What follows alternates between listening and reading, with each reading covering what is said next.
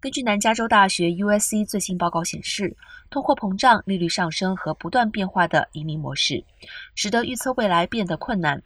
报告预测，到2024年夏季，租金上涨幅度较小，空置率较高。洛杉矶县新空置单元的租金将每年上涨百分之二点四，达到平均每月两千两百八十九元，这低于年初百分之八的增长率。空置率将从今年的百分之三点六上升到二零二四年的百分之四点五七。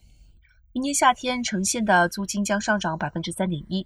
到二零二四年再上涨百分之三点九，达到每月二千七百八十一元。